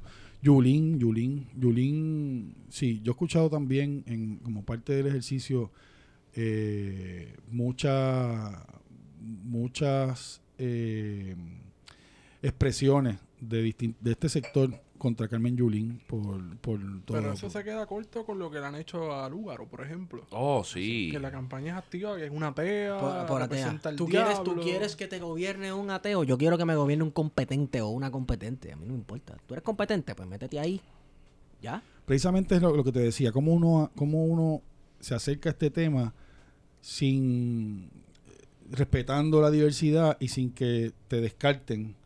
Eh, y yo creo que es- con este con esta columna eh, se abrió la posibilidad de conversar con sectores progresistas, de, de retomar la investigación, ¿verdad? Este tipo de, de trabajo eh, desde una perspectiva em, religiosa, desde, desde su espacio, que comiencen a- a trabajarlo. En el seminario evangélico, por ejemplo, hay un curso, le decía a Esteban ahorita, sobre pentecostalismo y, y lo van, ¿verdad? según vi, lo van a ir, lo van a discutir ahí. Yo creo que es importante que lo discutan para que para que vean qué es lo que qué es lo que está pasando y cómo están avanzando.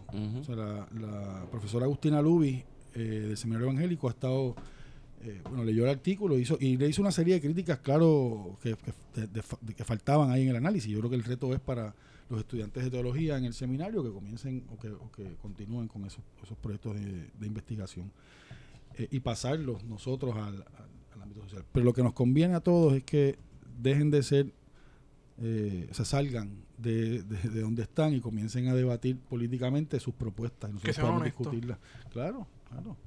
este, y las podamos debatir. eh, porque, por ejemplo, yo, yo he leído lo- las intervenciones de Naida Venegas en todo este proyecto, y aunque ella comienza diciendo que es sobre una base científica, pues la realidad es que a las cuatro oraciones ya se convierte en una cuestión de fe y de dogma y, se- y- y- y ya no hay espacio para discutirlo más allá de ahí. Entonces, cuando tú tratas de eh, discutirlo desde la perspectiva, ella impulsa, desde la perspectiva política, ella impulsa la línea del PNP, que no es teocrática, que no es lo que ella verdaderamente cree. Y hay que discutirlo abiertamente. ¿Usted cree en un Estado sin separación de iglesia y Estado? Porque lo mencionan en todas partes. Y hay que ver que lo digan públicamente en, en un debate, como decía Esteban, nacional. O en- vamos a debatir. ¿por qué usted, usted cree que es un Estado teocrático? Vamos a definirlo. ¿Por qué? ¿Bajo qué término? La mayoría de la gente los va a rechazar. No, el teocrático y el dios de quién. Claro. Y se plantea como si en Puerto Rico hubiese una persecución abierta contra el cristianismo, ¿sabes? Como si no hubiese separación de iglesia y Estado, que es que simplemente aquí hay una maquinaria que nunca dicen quiénes son, pero que están persiguiendo a, a los cristianos. O sea, uno pensaría que estamos en un lugar eh, como Egipto o, o de África, donde se persiguen todavía a los cristianos, y no, esa no es la realidad. Creo que Contrario. En, creo que en, en- no sé si en Kenia.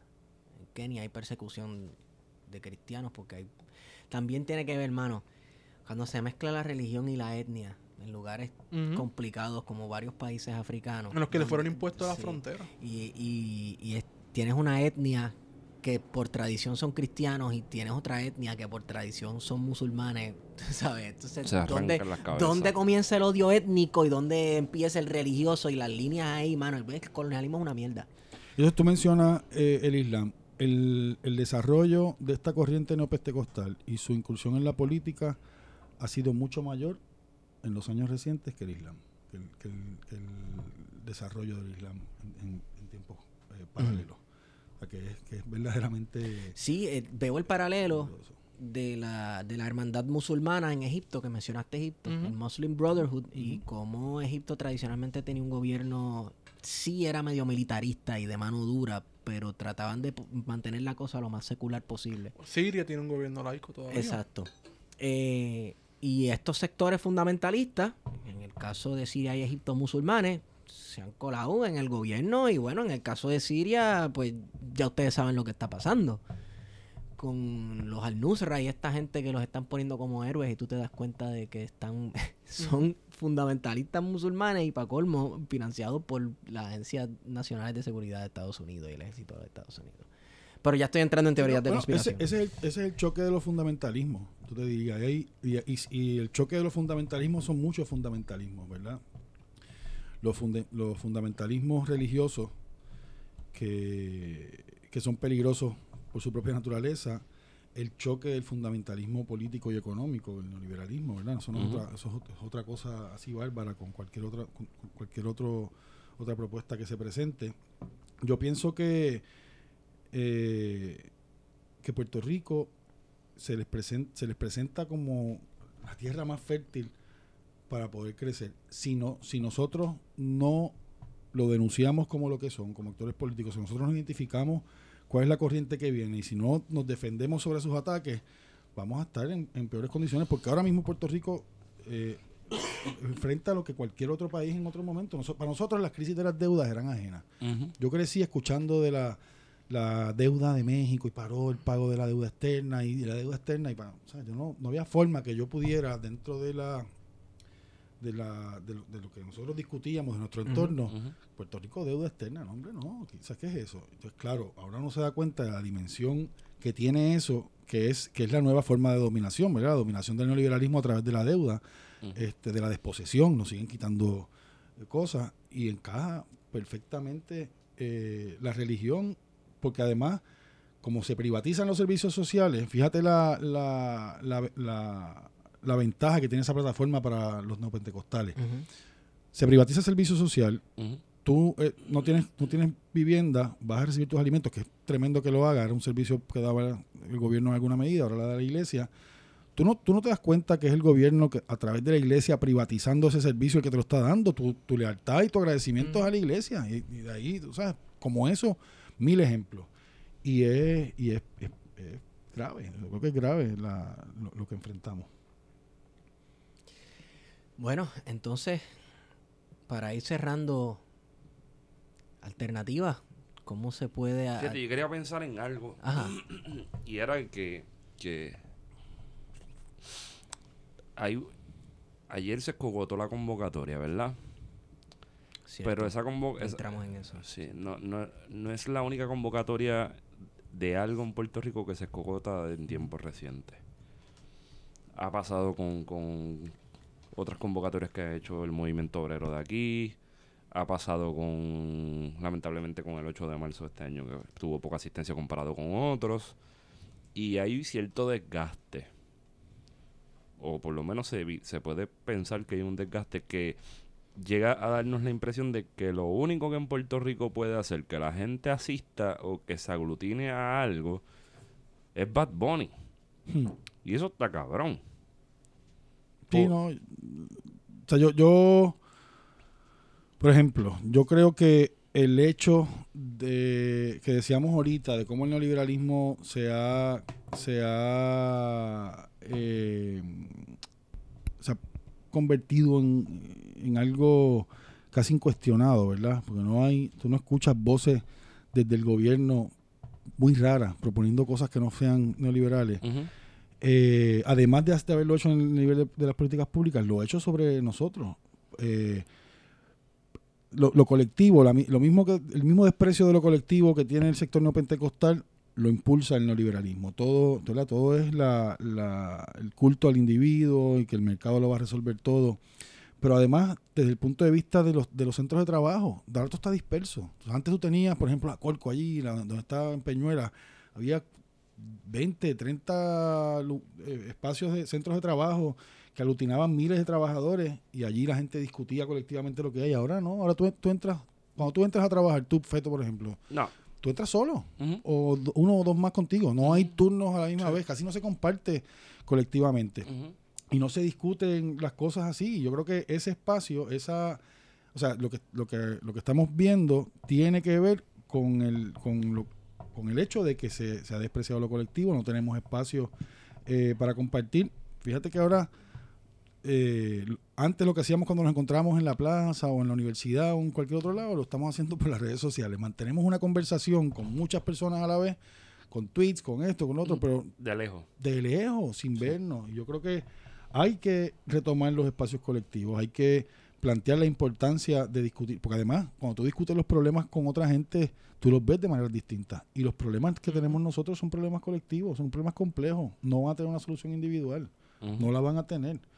Y, y ese, yo creo que tenemos que ir eh, impulsando por ahí, retomar eh, la importancia de- del trabajo colectivo, del análisis colectivo, de la de incluso de la, de la articulación de propuestas y de respuestas colectivas. Eh, hay un vínculo interesante también de ese sector en Puerto Rico con el movimiento estadista, como tú lo decías, aunque hay también eh, representación en el, en el Partido Popular. Pero lo- los voceros más prominentes de este sector están claramente identificados con, con el movimiento por la anexión de Estados Unidos, con Estados Unidos. Eh, y, puede ser, eh, si se dan el salto a lo político, pueden llamar actores que piensen como tú, que digan, "Mi- mira, para poder nosotros empujar esto hasta el final, tenemos que ser soberanos. Tú sabes, puede ser una, puede abrir un, un- un- un espacio ahí interesante para esta gente. Que ellos lo quieran ocupar, sí. Hay que ver, hay que ver si, si tienen, si tienen la, la, la babilla. Porque yo creo que el billete, el funding lo tienen. El funding lo tienen. Ellos tienen el, la- ya ellos tienen todo esto montado. Eh, tienen una maquinaria aceitada de gente recolectando. O sea, crear un partido a la luz de, una, de un dogma religioso, pues, no es tan, no es tan difícil, yo creo. Lo pueden levantar a las millas. Pero me preguntaría para qué correrían. O sea, ¿quién correría, mano? ¿Te imaginas a Ricky Rosado con la foto photoshopeada para que, para que los ojos caigan Bueno, donde pero va? eso, eso pone a cualquiera, eso es lo de menos. Eso es lo de menos. A mí me gusta pensar que una hazaña de ese tipo sería un fracaso total. Me gusta pensar que la mayor parte, la mayoría de los cristianos prefieren no meterse en asuntos del Estado como institución para que el Estado no se meta en los asuntos de ellos. Porque es que eso es lo que siempre pasa. ah, tú eres la iglesia y tú te quieres meter en los asuntos de Estado y quieres comenzar a, me- a meter tu mano, pues tarde o temprano el Estado va a te va a meter las manos a ti. Así que a mí me gusta pensar que, que no, que no va a haber otro partido político religioso en este país. Claro, eso- ese, ese, es el, ese es el razonamiento que, no- que, Ese que se supone que sea la Claro, norma. Y, y Sí, yo creo que y yo creo que ese es el que tiene la mayoría de los evangélicos. Pero ese sector no piensa así. Porque ese sector, cuando se plantea tomar el gobierno, como lo han estado haciendo surrepticiamente, y si ellos se tiran electoralmente y ganaran, no va a haber distinción porque son ellos. Es, es, es mi estado Sí. y es mi iglesia. Tu iglesia es la que se puede joder con esto. Las otras se pueden mía no. Allá ustedes, allá Exacto, ustedes. Nosotros exacto. estamos aquí y vamos a, a- a aceitar esto Y empezaría una tremenda cacería de brujas. empezaría una cacería de brujas. Pero lo- la ventaja es que si se tiran al ruedo político, debatimos y la mayoría de la gente no les va a dar. Yo estoy de acuerdo con, con Esteban. Sí. Yo creo que eh, podrán lanzarse a un proyecto electoral, pero el resultado va a ser, eh, no, no van a tener eh, el impacto que ellos piensan que, que Está- pudieran Pero estaría chévere. Estaría chévere porque es la mejor forma de que la gente vea expuesta estas ideas del medioevo que no concuerdan con un sistema democrático del siglo XXI. Es la mejor forma. Me gusta, me gusta esa idea. Igual si toda la gente que quiera fu- fu- fu- fund- fundar un partido, que lo haga. Yo creo que el proceso democrático es chévere en ese sentido. Y hay gente pues, que no va a llegar a nada, hay gente que va a llegar. Entonces, lo que pasa es que el, el- yo quiero ese sector religioso sentándose en la mesa a discutir. Viéndose obligado a tener que presentar las cartas. Yo creo que sí, yo- y, y, y es, lo, es lo que más nos conviene, que vengan a debatir. Yo quisiera, dispuesto a debatir con cualquiera de ellos sobre temas de política pública. Vamos a discutirlo. Ustedes están impulsando política pública, vamos a ver y vamos a hablar de las ideas. Por- porque, por ejemplo, yo pienso, en- poniendo a Naida de nuevo, que Naida es la estaca de, este, de esto. Naida pertenece al Partido Nuevo Progresista, senadora por Carolina, ¿verdad? No sé cuánta gente no votó o tiró papeletas en blanco o lo que sea, que ella salió electa, ¿verdad?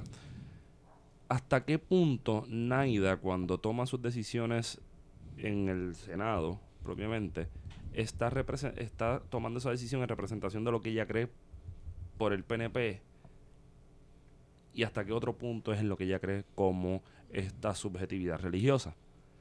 ¿Verdad? Porque también nosotros tenemos ese problema. Nosotros los que estamos desde, esto- desde este otro lado del cristal partimos de una premisa, a veces, ¿verdad? Por lo menos estoy hablando por mí, de que ser PNP también es ser conservador religiosamente, ser pe- eh, pentecostal y por ahí para abajo tienen como una... Hay, hay- hay una rúbrica. Había que ver Yo- la yo- demografía de, esa- de esos votantes de ese Sí. distrito.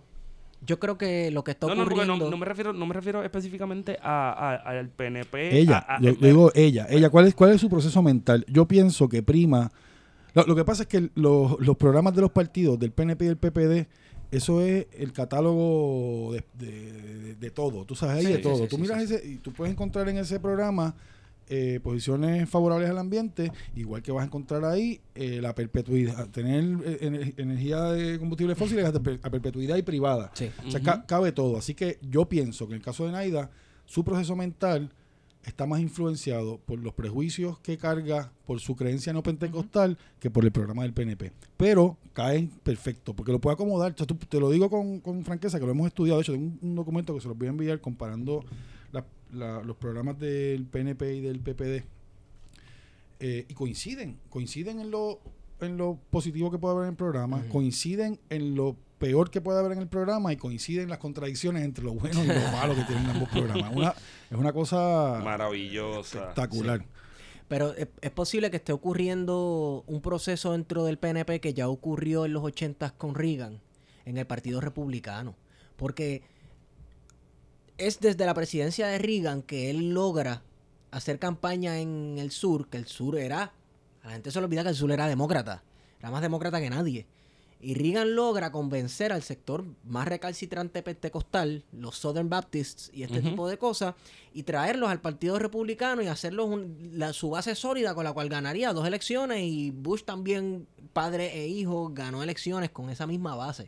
Puede que lo mismo esté ocurriendo ahora con el PNP, porque el Partido Republicano antes de Reagan sí tenía su sector religioso, pero no era como tú dijiste ahorita. Pues si tú eres republicano, pues lo primero que viene a la mente es que primero que eres religioso y que debe que eres conservador este en cuestiones económicas, etcétera. pues yo creo que dentro del PNP puede que esté ocurriendo un proceso similar. ¿No crees? Sí. Sí, no, lo veo por ese lado. También- Pero- pero, también estoy viendo si esta gente se sale, ¿verdad? Si se da un cisma, el gran cisma del oriente de PNP, Ajá. y se sale esa gente. Es un, un un charrascazo Por eso- importante. Sí, si, se- sí. si se salen, todavía el partido cumpliría con esas premisas de la conservador socialmente, no fiscal, no conservadores. échale ahí a, la- a esa fórmula la alianza estadista también si se, si se inscriben como partido. Pero la cosa es, ¿existen progresistas Segunda dentro del PNP? Bueno, hay gente Hay estadistas, hay- bueno, ahí, ahí es que es una buena es pregunta. Estadista- eh, Yo Sí. conozco estadistas que son progresistas. Progresistas, pero dentro del PNP. Por lo menos Que no que sean demócratas. por lo menos visibles, no. no. Uno puede identificarlos así con, con- con- tranquilamente, no. lo más cercano a algo parecido y no, es y no está tan cercano, eso es. En este tema. Eso es la que puso el color coding en las cárceles de este país, la que mandaba a la gente en solitaria, la que no, no, no, no. La que quiere es- estudiar la posibilidad de un toque de queda. Tú sabes. No, no, no, pero lo digo en este tema. En Claro, este tema claro. específicamente, Sí, por pues, eso. Pero sí, no, si tú tiras la raya, ella también está dentro del- de, la conservado- de los conservadores, la que privatizó las cárceles también. Entonces, de Ujú, paso, tenemos ujú. Wackenhot y CCA aquí en Puerto Rico cobrando por maltratar y almacenar gente.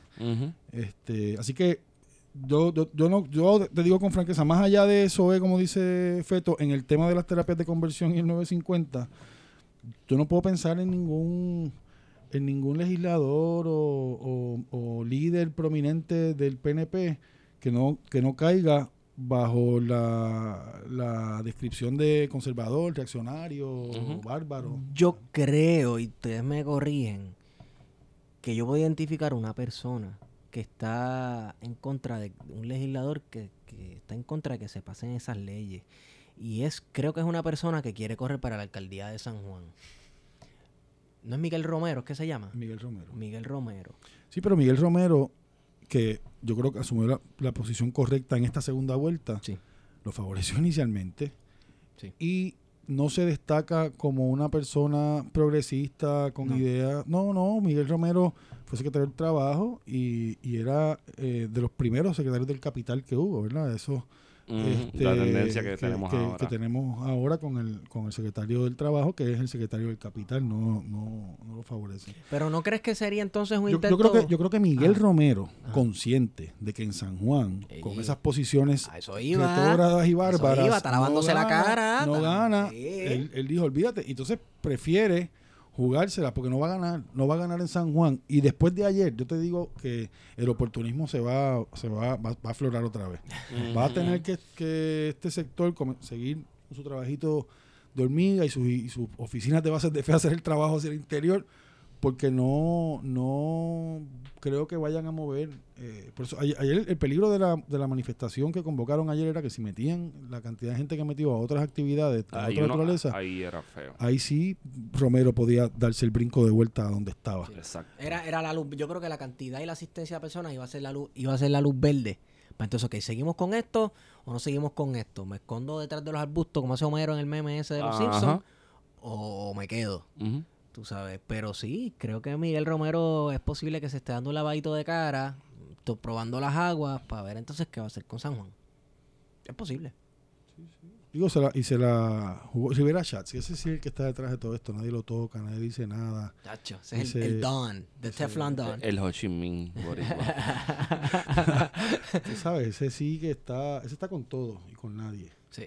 Pero él campea por la de él. Él está Sí. buscando respeto para él. Los demás no me importa. Él lo tiene, lo tiene allí, eso es verdad, eso es como, sí, sí, opera como un territorio en la prohibición del alcohol. en la década del 30. Exacto. Sí. Y él, Gangs es- of y New él York. y él es el, él- él es el, él es el de- Gangs of New York. él es el que destila, ¿no? Y el que lo vende y lo Sí, produce. sí. Ya todo el mundo agajado por el cuello allí. Y no, y, y fíjate, ahí también se puede hacer un paralelismo con Roselló Padre, Ajá. porque ha habido investigaciones, han tocado a todo el mundo, la gente ha ido presa y no, y no llegan allí. Y pienso en el caso del Departamento de Educación y Roselló Padre, eh, que ahora me doy cuenta que es algo genético, ellos ninguno Sí. recuerdan, nunca saben nada, no conocen, no son yo no sabía. Está en la sangre. Sí, sí. Sí. Y, y la gente hizo buche. Angie Rivera se llamaba aquella señora que está todavía Todavía tiene. privada de libertad y se quedó calladita. No dijo, esta boca es mía. Y eso ha pasado también con el presidente del Senado, que a pesar de que eh, bueno, y defendió. Vino aquí, trajo gente en guagua para defender a... ¿cómo se Víctor? Fajardo. No, no, Héctor No, Martínez. no, no Héctor. Martínez. Martínez. Eh, y claro, toda esa gente también hizo buche. Así que eso, esa, esa estructura que tienen y, y esos valores responden más a otro tipo de estructura que nosotros conocemos, que valoran mucho el silencio y que, a, que a estructuras políticas. Gonna- eh, ¿Cómo es este? I'm gonna make him an offer he can refuse. exacto, exacto, exacto, exacto. Bueno, yo creo que con esto ya podemos ir cerrando. Seguro. Eh, ¿Algo más que decir? ¿Planes en el futuro? ¿Qué tienes, que tienes por ahí en mente? ¿Qué Debajo de la manga. la Pues manga? mira, yo estoy trabajando, como dijeron ustedes al principio, con el movimiento Victoria Ciudadana. Eh, estoy trabajando eh, porque creo que hay una posibilidad real de que las elecciones del 2020 sean distintas. Eh, el entusiasmo con, con el que la, la gente recibe la propuesta y la forma en que se están integrando es, eh, ha sido bien sorprendente favorablemente, ¿verdad? Para, desde mi punto de vista. Eh, tengo mucho material de la investigación para este artículo, tengo que ver cómo, cómo, lo, cómo lo vamos eh, trabajando, porque si es, si es complejo, si, si es...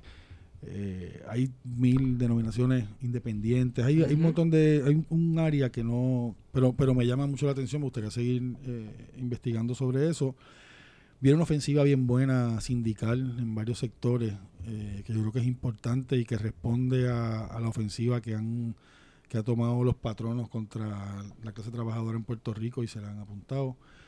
Yo creo que la próxima batalla fuerte va a ser la pelea contra el plan de ajuste de la Junta, que viene a pasarnos el rolo y a seguir privilegiando a los acreedores que no tienen nada que ver con el patio. Ujú. Este, y yo creo que la- el reto es cómo nosotros, desde nuestra perspectiva, nosotros, cuando digo nosotros no me refiero solamente al, al movimiento que estamos construyendo, sino a gente como ustedes, como la gente eh, que valora las libertades, que valora la democracia. El reto es cómo nosotros nos vinculamos con sectores que tradicionalmente no eran nuestros aliados en, en otros espacios, pero que sí eh, pueden serlo, o sí están presentes, o a veces sí fueron, tuvieron un rol importante, como Vieques, por ejemplo, esos sectores que son progresistas dentro de, de, de la corriente evangélica, protestante. ¿Cómo nosotros podemos estrechar esos vínculos? Porque lo que nos viene para encima, si, si lo que ha venido hasta ahora ha sido malo, lo que viene para encima antes de que la cosa pueda mejorar va a ser peor. Pero tenemos la posibilidad de resistirlo, tenemos la, la posibilidad de, de aguantarlo y de, y de vincularnos también nosotros a nivel internacional con gente que está enfrentando estas mismas ofensivas en otros países, ¿verdad? Cómo están haciendo en Brasil, cómo están haciendo en Guatemala, en Estados Unidos nuestras compañeras y compañeros, cómo eh, en Europa, cómo están, eh, por un lado, denunciando la ofensiva como parte de un programa internacional de, de darle una cara dogmática al neoliberalismo, ser, ser la religión del mercado, y cómo nosotros podemos resistir eso sin eh, denunciándolo desde el principio, porque si caemos, si no podemos hacerlo y caemos en, en, en su, en su lucha del bien contra el mal, nosotros en el mal, va a ser bien difícil de, de hablarle a mucha gente. Sí. Cierto. Pues ese, ese, ese es el reto. Vamos, vamos ahí y seguir, seguir luchando. Yo creo que vamos a estar. El día de los mamellazos va a llegar antes que. más temprano que tarde. Y lo importante es tener más gente del lado de acá de la barricada que del otro. Bueno, Bueno, me guardo un ladito al lado de la bajicada. Tú vas a estar acá, yo creo que ustedes van a estar del lado de acá, del lado de acá de la barricada. Manuel, gracias por venir. No, gracias a ustedes por la invitación. Eh, esto es un tema que creo que no se acaba. Como dijiste, el artículo que publicaste en 80 grados, vaya y léalo. Sí, lo vamos a tirar, lo tiramos. Lo vamos a tirar. tiramos. Este, deja muchas interrogantes y sigo pensando en cómo se puede contrarrestar ese tipo de fenómeno. Creo que la contraofensiva, por llamarle de alguna forma, debe empezar dentro de la misma iglesia. De acuerdo. Así que personas que sean religiosas que escuchen este podcast, que me están escuchando, creo que, creo que- a Pedro Ortiz. no, no, te- creo que tenemos trabajo que hacer. Creo que tenemos trabajo que hacer. Este. Feto, ¿dónde te consigo? Eh, en las páginas amarillas. No, no, no. no. Party Like It's 1997. Eso me quedó como igual ¿no? en las páginas amarillas. Lo pueden encontrar. No, arroba PHTO en Twitter. Guario. Hueracandanga. ¿Y usted, licenciado? MR Banch también. MR Banch. B-A-N-C-H-S. Y a mí, Estivón por Twitter. Antes de que te vayas, este, un saludito a García Cepeda que le prestamos a Manolo los otros días. Ah, obligado, obligado. Saludos allá a los muchachos de temprano en la tarde. Un saludo. Y hemos ido con ustedes. Plan de contingencia.